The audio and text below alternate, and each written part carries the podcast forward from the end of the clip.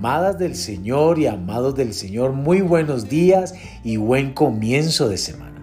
Permita que el amor de Dios le rodee en todo tiempo.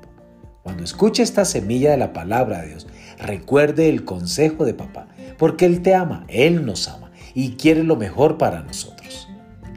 La semilla de hoy se titula, No hable, grite su victoria. En Salmo 113.3 nos dice, desde el nacimiento del sol hasta donde se pone, sea alabado el nombre de Jehová. Alabe a Dios. Alábelo por la mañana.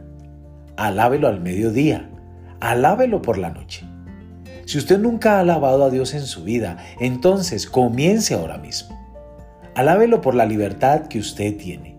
Alábelo por la sanidad y por la salvación. Alábelo por la provisión que viene a tu vida en el nombre de Jesús.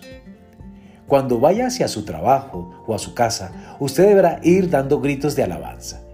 Si hay algo que el diablo no soporta es la alabanza.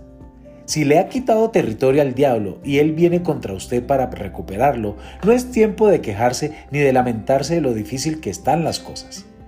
Tampoco es hora de pensar que Dios se ha olvidado de usted. Es hora de sumergirse en la palabra y volver a aferrarse a las promesas de Dios. Es hora de tener presente esas promesas y guardarlas en su corazón. Es tiempo de hacer la oración de fe y estar firmes apoyados en lo que Dios le ha dicho y le ha concedido. Y es momento de seguir haciendo las cosas que usted sabe hacer. Cuando Satanás empieza a sacudir su montaña, no empieza a buscar la salida ni a esconderse. Háblele a la montaña con la autoridad que usted posee en el nombre de Jesucristo. Una vez que haya acabado con ese pequeño problema, empiece a gritar alabanza y victoria. Usted no debe temerle a Satanás, al contrario, él debe temerle a usted. Amadas, amados, recuerden esto, en Cristo somos más que vencedores.